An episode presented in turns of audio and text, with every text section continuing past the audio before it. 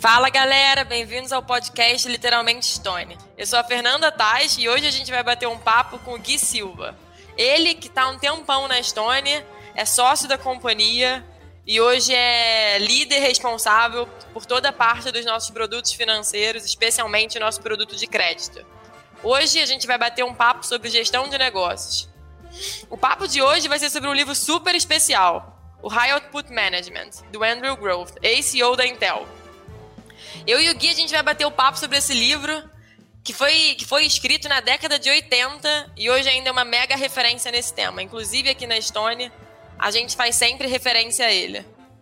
Guia, vou te passar a palavra para você se apresentar rapidinho. Oi, gente, meu nome é Guilherme Silva, eu lidero a área hoje de crédito aqui na Estônia. E eu entrei na companhia em 2015, então já fazem quase cinco anos que eu estou na empresa. Eu entrei pela tesouraria e desde então eu passei pelo time de mercado de capitais, eu ajudei a construir o time de mercado de capitais, é, fui para o assunto de antecipação, lidero o time de antecipação até hoje na companhia, já liderei também o assunto de inside sales e mais recentemente eu lidero todos os produtos financeiros, crédito RAV e o que vier em diante. E esse livro é super importante porque, principalmente quando eu entrei no assunto de antecipação, que era um assunto super complexo, eu fui para um time de mais de 30 pessoas. Antes eu liderava um time de 5, a complexidade é muito diferente. Esse livro me ajudou muito a guiar o meu desenvolvimento liderando as pessoas e principalmente tocando um, um negócio tão relevante para a companhia. Então, basicamente essa é a minha história. E para a gente ficar de olho em processo, eu acho que nada melhor do que ter boas monitorias de cada etapa do seu processo. Então, é, hoje, por exemplo, liderando crédito, a gente ativamente tem monitoria de ponta a ponta, desde quando o cliente ele pede uma proposta de crédito até quando a gente dá o dinheiro para o cliente, todas as etapas têm monitoria.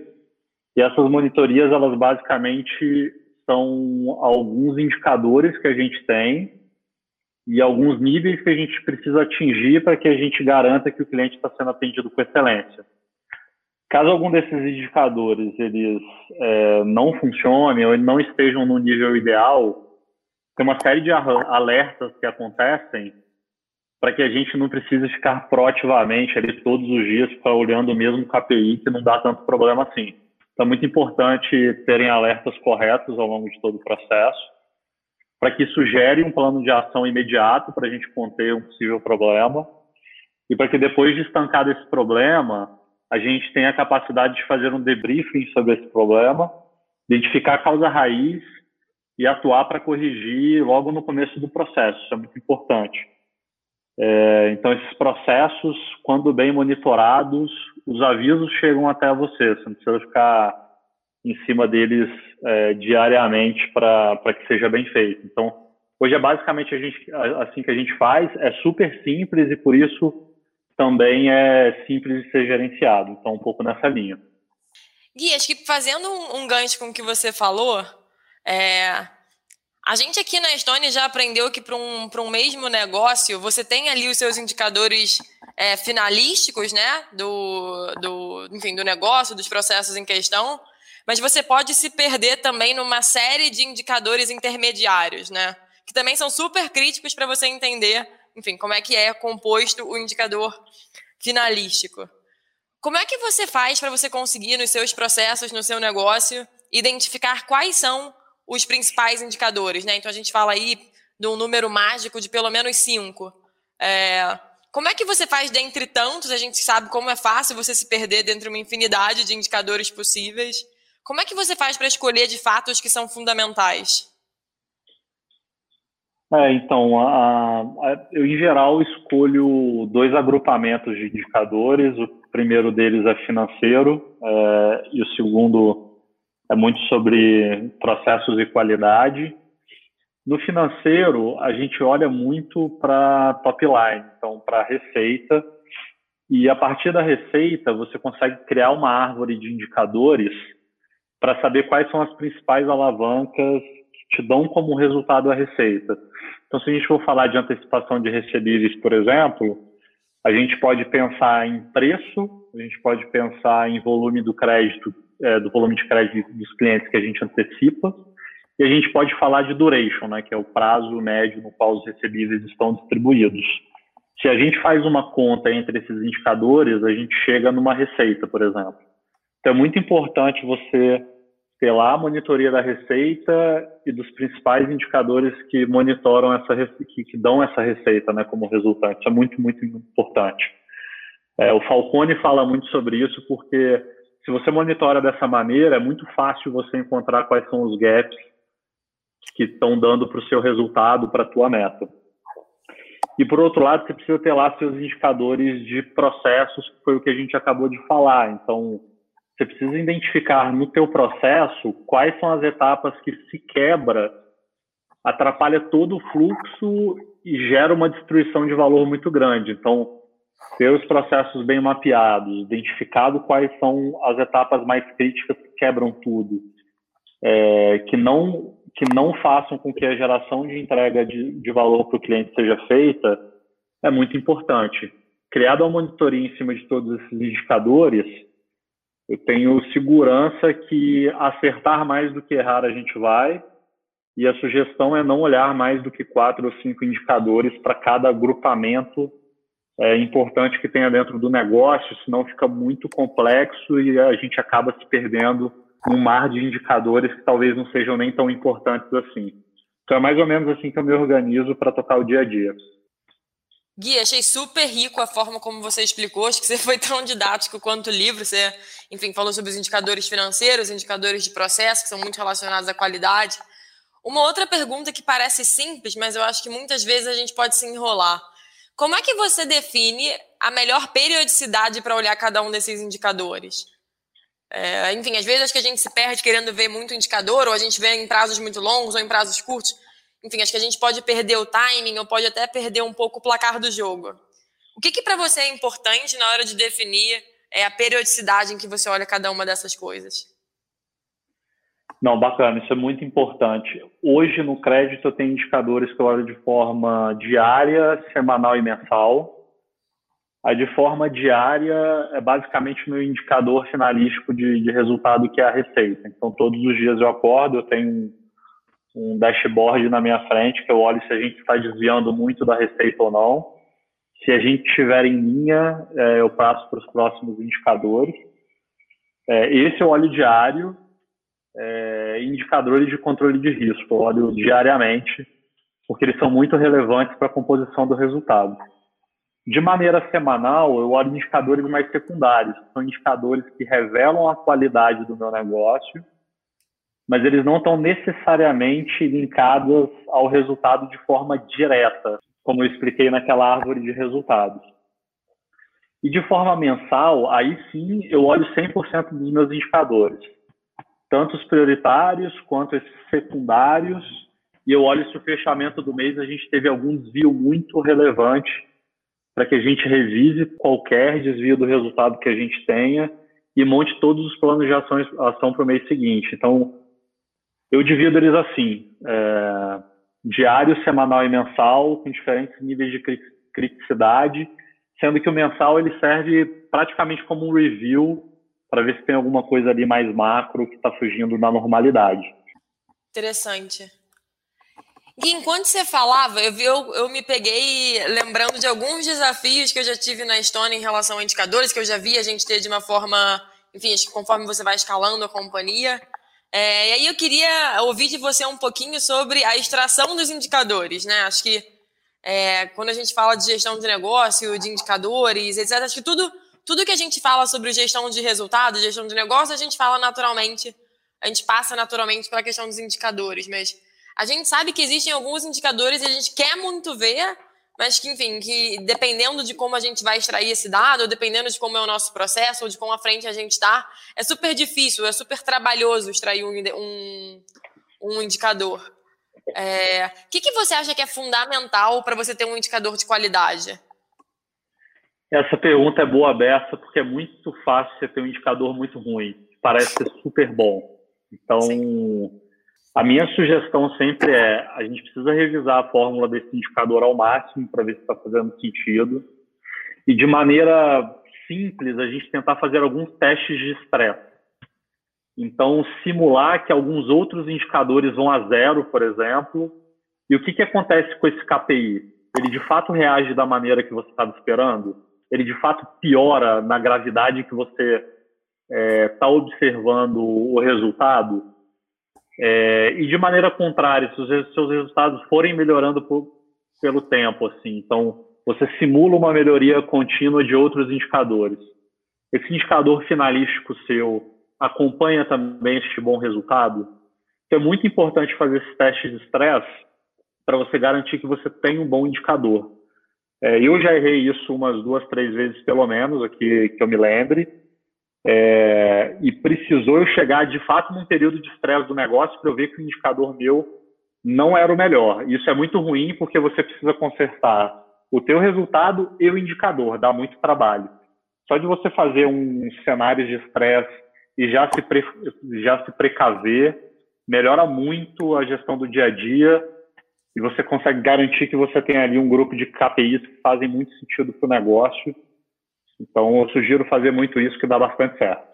Então, acho que agora a gente já conseguiu entender aqui as melhores formas de identificar os KPIs, garantir que eles são gerados com qualidade para a gente conseguir é, enfim, ter bons resultados na, nossa, na gestão do nosso negócio.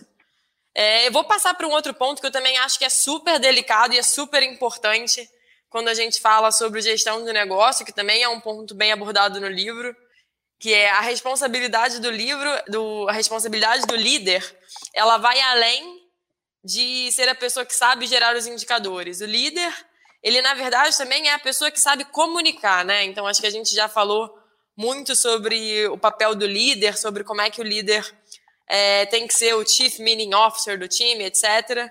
Mas mais do que isso, ele também tem que saber comunicar sempre sobre as prioridades, sobre como é, sobre como é que está o resultado.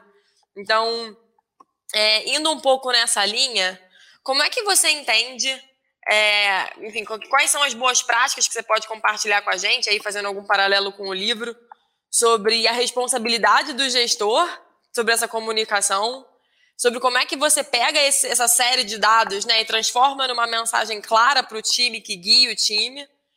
E eu acho que esse é um assunto super atual, né? Porque eu acho que comunicação é sempre um problema, mas eu acho que em período de pandemia, onde a gente, onde muitas empresas foram para uma dinâmica 100% remota, 100% virtual, fica ainda mais crítico. O que, que você pode dividir com a gente? Antes de mais nada, a gente precisa saber que liderar é sobre separa a direção. Então, o líder, antes de mais nada, ele precisa deixar claro para o time para onde que a gente está indo. Então, é, esse é o papel fundamental da liderança e isso passa muito por a gente fazer todas as comunicações internas super bem feitas. Então, o líder precisa de forma constante ficar falando sobre metas, ficar falando sobre é, qual é o objetivo e o propósito do time para que não exista dúvida para quem executa. Isso é muito importante. Além disso, o que, que eu acho que é, existem dobramentos dessa comunicação, né? Então, a gente pode fazer uso de reuniões para temas específicos, temas mais urgentes, mas também para comunicar o que está acontecendo para o time, isso é muito, muito, muito importante. Também é muito importante, principalmente em, em home office, ter documentações bem escritas sobre as reuniões, sobre o que está acontecendo com o time. Então, não é todo mundo que pode estar naquela reunião específica, não é todo mundo que entende 100% do que é dito ou é, das interações que acontecem no dia a dia do time. Então, ter uma documentação passo a passo explicando para onde que o negócio vai é super relevante. E existem hoje inúmeras plataformas que a gente pode usar para fazer essa documentação que geram vários alertas para as pessoas poderem é, ler, para poder se conversarem e a gente garantir que existe excesso de direcionamento. Assim, direcionamento, é se tiver excesso, não tem problema. O problema é ter falta de direcionamento no time. No time de crédito, particularmente, a gente usa lá um software que ajuda a gente a organizar todos os to-dos, ajuda a gente a fazer posts sobre temas específicos, ajuda a gente a, a organizar o calendário de, de, eventos, de atividades e assim por diante. Ele tem uma base de documentos externos também é, que ficam à disposição das pessoas, organizados tudo, todos por tema. Então, por exemplo, risco de crédito. Tudo sobre risco de crédito está numa pasta específica onde as pessoas podem conversar, podem interagir de diferentes formas. Eu acho que isso ajudou muito é, nessa fase de home office e eu ainda a, me arrisco a dizer que no home office a nossa comunicação melhorou porque a gente foi muito mais forçado a documentar tudo que a gente faz e tudo que a gente pensa. E essa informação ficou muito mais disponível e as pessoas têm muito mais clareza é, da, da onde que a gente está indo e se eventualmente essa direção muda ao longo do caminho.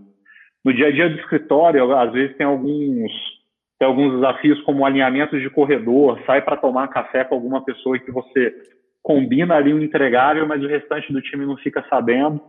Então, quando você tem uma, uma documentação e um aviso num, numa plataforma que ajude a organizar o time, faz bastante diferença. E eu percebi o quanto meu time ficou mais produtivo durante o home office. É, então, é super positivo e eu aconselho todo mundo a usar alguma ferramenta para ajudar o time a se organizar. Gui, acho seu ponto sensacional. Acho que eu e o time a gente conversou bastante também sobre isso. Acho que o dia a dia de escritório muitas vezes traz uma falsa percepção de alinhamento é, pela proximidade física, né? Então, você está ali, você toma um café, você passa o dia junto, você discute, você participa junto de reunião, mas você pode baixar um pouco a guarda na questão de alinhamento na comunicação, porque estar perto pode te dar uma falsa sensação de um alinhamento que quando a gente vai para o home office, então a gente compartilha também dessa percepção de melhoria de produtividade, porque você é obrigado a prestar atenção, você é obrigado a atentar para detalhes ou para determinados assuntos que antes você, de alguma forma, acabava negligenciando. Então, é, acho que, sem dúvidas, o, papel do líder é dar, é dar a direção e eu acho que essa pode ter sido um, esse pode ter sido um aprendizado super bacana que a gente teve com todo esse, esse momento, né? Acho que sem dúvidas, muitos times foram surpreendidos com uma melhor produtividade é, num cenário tão difícil. Bom, acho que a gente aí falando sobre gestão de negócios e resultados, a gente passou por pontos importantes, por pontos que também são reforçados no livro, sobre indicadores, processos, qualidade, comunicação, mas é impossível falar de gestão de negócios sem falar sobre gerir pessoas, ou sem falar sobre o seu time. E um ponto que deixa todo. Acho que todo líder fica muito. Acho que todo líder, todo mundo fica bastante é, intrigado e curioso sobre a questão de motivação, né? Então, acho que, de novo, conectando muito com o momento que a gente está vivendo. A gente sabe que as pessoas têm suas, suas motivações internas, né, as intrínsecas, que é naturalmente, enfim, é fundamental a pessoa ter uma motivação, algo que move ela de dentro, né? Acho que as pessoas que se, enfim, são motivadas só por fatores externos, é, enfim, são pessoas é, um pouco mais difíceis, né, de você manter engajado. Acho que é muito, é fundamental que isso venha de dentro. Mas sem dúvidas, tudo que tiver ao nosso alcance como líder para fazer, para manter o nosso time motivado, é, é nossa obrigação, né? Então é nosso dever. Então acho que a gente, além das tradicionais recompensas financeiras, né, que eu acho que são, é, enfim, são mais comuns. O que, que você considera essencial para manter a sua equipe motivada? Não, excelente ponto, né? O livro é tão técnico e tão bom que você aprende, inclusive, que motivação dá para ser estratégico. E aí ele coloca um framework que é, são as motivações extrínsecas e intrínsecas, que ajuda muito a gente a, a tentar encaixar um pouco as nossas ações do dia a dia para que a gente consiga ativar os dois lados. Então, é, particularmente falando, eu acho que motivação intrínseca é a parte mais importante. Então, quando eu estou fazendo, por exemplo, uma entrevista, eu tento entender quais são as motivações intrínsecas daquela pessoa. Então, o que, que de fato faz ela se sentir importante? O que faz ela sentir que está agregando muito para o ambiente para que a gente possa fazer um match perfeito entre o perfil e os desejos daquela pessoa com a cadeira que ela está sentando. Porque eu tenho certeza que se a pessoa estiver fazendo alguma ação, alguma atividade, que ela se sinta engajada, se sinta empoderada e sinta que ela está dando uma contribuição ativa para a companhia e para a sociedade, ela por si só vai fazer um trabalho muito bom dentro das competências dela. Então, para mim, é, numa entrevista, por exemplo, pescar as motivações intrínsecas faz toda a diferença para um fit enorme. Obviamente, isso não é suficiente. Isso o Andrew Groove, que, que, é que era o CEO da, da, da Intel, deixa muito claro que, assim, para além das motivações intrínsecas, então a pessoa dá muito valor naquilo que ela está fazendo no dia a dia, as, as motivações extrínsecas ajudam o ser humano a se sentirem satisfeitos ao longo do tempo e a dar aquela, aquele gás extra ao longo do tempo, né? Então, tem uma, um desafio que é não só a performance, mas a performance sustentada, né? Então, a pessoa ter capacidade de, por um bom período de tempo, entregar bastante valor e o ambiente precisa sinalizar para ela muito bem que as entregas estão indo bem, né? Para aquela pessoa que performa. Então, é muito importante o líder saber valorizar aquela pessoa verbalmente. Então, seja com um elogio, seja com uma sugestão de melhoria daquilo que já está sendo bem feito, é, seja com uma exposição dentro de um bate-papo com todo o time, a pessoa falar sobre aquilo que ela está fazendo, é, seja um investimento em treinamento para aquela pessoa, já são sinalizações do ambiente para a pessoa que ela é muito valorizada, que o trabalho que ela faz faz muita diferença para o dia a dia. E aí você consegue combinar essa motivação intrínseca e extrínseca, que ela é muito mais poderosa do que dinheiro. A gente vem com uma geração com um perfil super diferente, que cada vez mais quer fazer coisas diferentes. Então, até as próprias motivações intrínsecas, elas mudam ao longo do tempo. E aí essa capacidade do gestor ir lá identificar quase real time é, essas motivações é um desafio, mas se encaixado para um time, é certeza de boa performance. Excelente. É, acho que se eu posso complementar, acho que de uma forma talvez um pouco prática, assim, alguns pontos que eu acho que são, são legais de complementar, é, fazendo também um paralelo com o livro.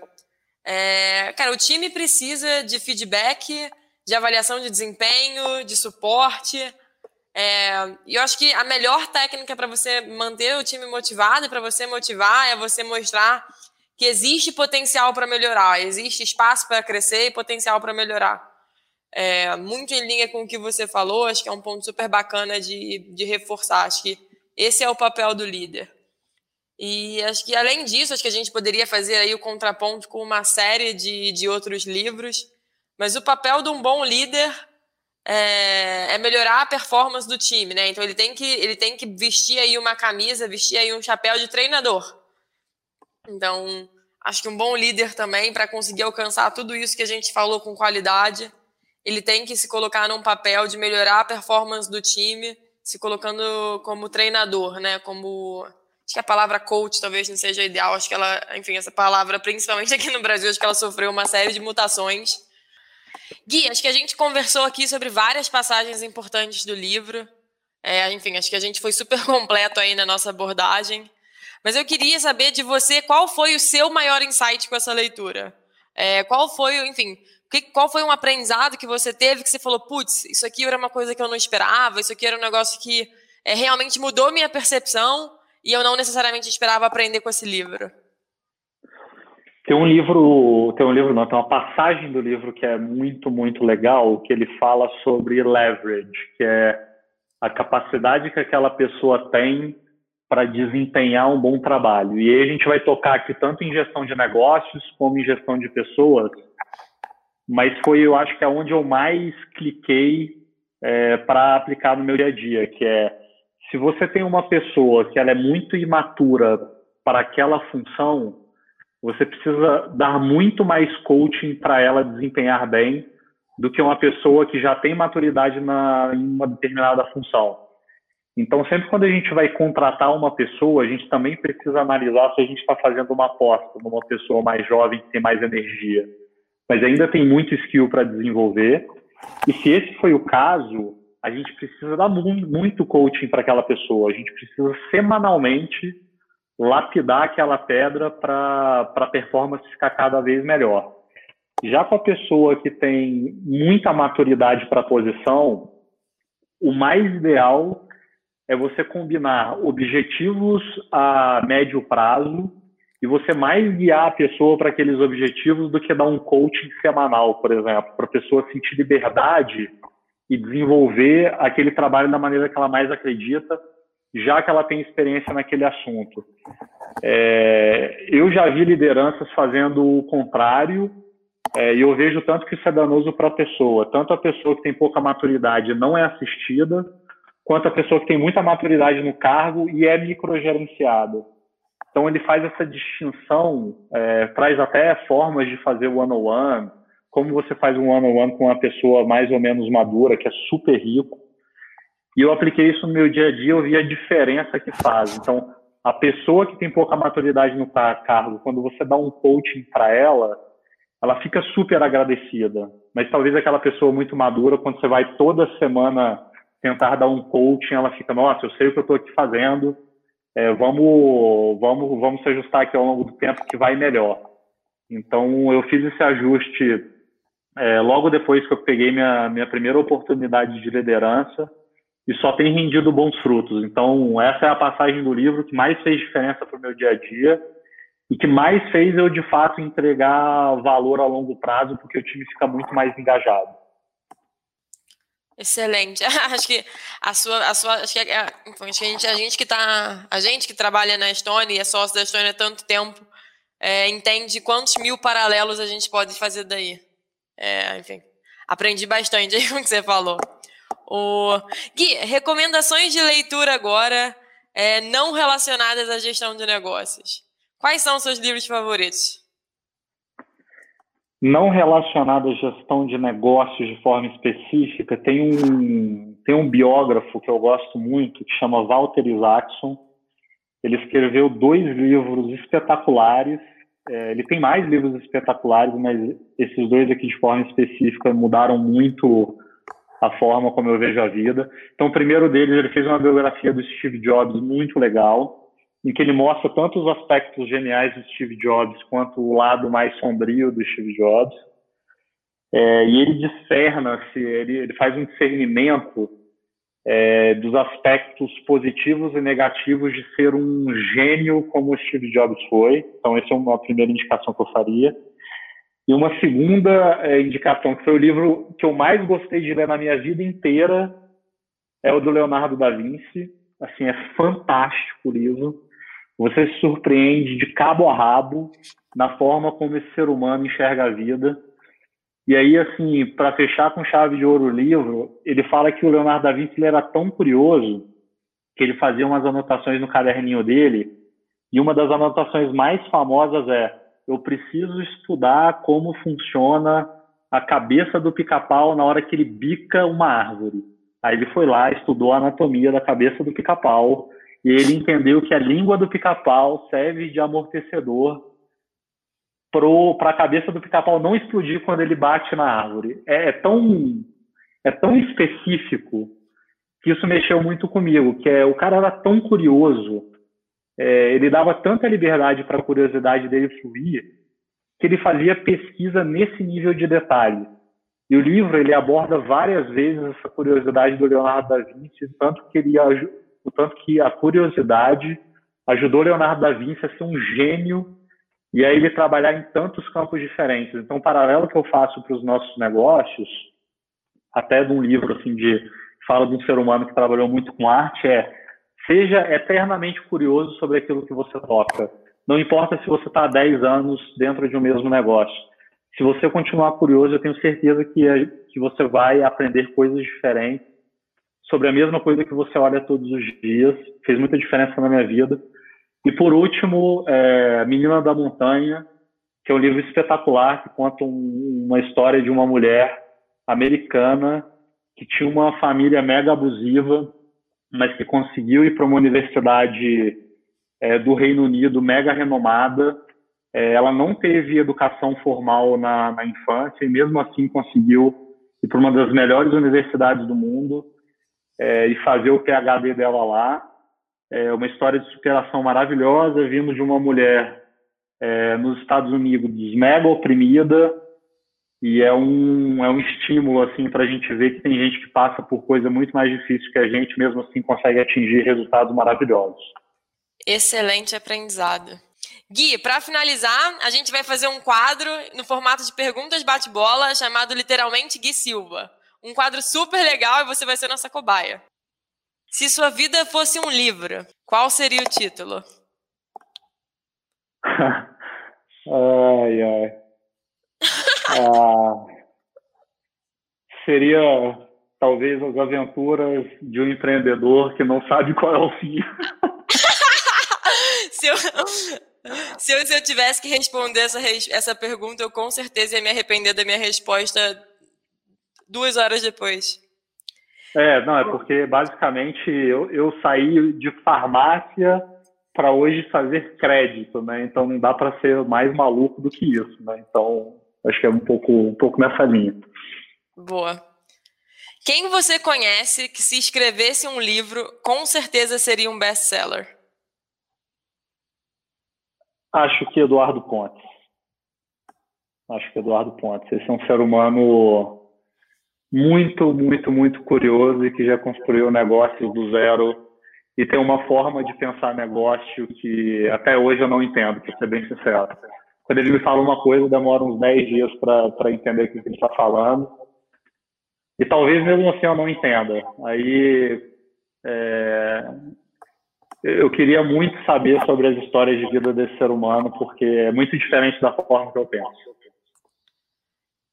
10 dias se você for sagaz, né? Porque. É, a gente, é que eu gente... for super inteligente.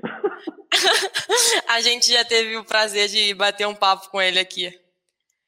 Ah, e Guia, boa, se você fosse para uma ilha deserta e só pudesse levar um livro, qual você levaria? Uau. É... Não sei, assim, eu acho que eu levaria o, de fato, do Leonardo da Vinci, assim, porque eu tenho certeza que se eu eventualmente estivesse numa ilha, eu ia ficar curioso até o resto da minha vida com, essa ilha e eu ia tirar alguma coisa desse negócio para fazer. Então, e ele é um livro que se você lê três, quatro, cinco vezes, ele não cansa, porque ele é extremamente detalhista. E assim como é o livro do Andrew Groove, é, sempre quando você relê, você aprende um negócio novo. Então, acho que seria esse livro, sem a menor dúvida. Gui, acho que depois da sua fala desse livro, até eu levaria ele. É, é um espetáculo, é muito bom. Guia, infelizmente a gente está chegando no fim aqui do nosso papo. Eu queria te agradecer muito. É, aprendi pra caramba no nosso papo. Acho que a gente convive, trabalha junto há um tempão. Mas eu tive o prazer de aprender aqui com você várias coisas novas hoje. A gente falou sobre vários, a gente falou sobre vários pontos importantes do livro e eu tenho certeza que foi valioso aqui para todo mundo que escutou. Guia, quer fechar com algumas palavrinhas? Não, eu queria só agradecer e parabenizar pela iniciativa, porque é muito rico a gente trocar experiências sobre, sobre qualquer parte do nosso negócio e sobre a forma como a gente faz, que eu acho que a gente tem uma cultura e um jeito diferente de fazer as coisas que se provou é, dar muito, cer muito certo e, e tem levado a gente para um, um sucesso de longo prazo. Então, parabéns mesmo pela iniciativa. Valeu, Gui. Prazer foi todo nosso. É, queria te agradecer, agradecer a quem ouviu a gente aqui hoje. Se você gostou do podcast, compartilha com seus amigos e a gente se vê na próxima.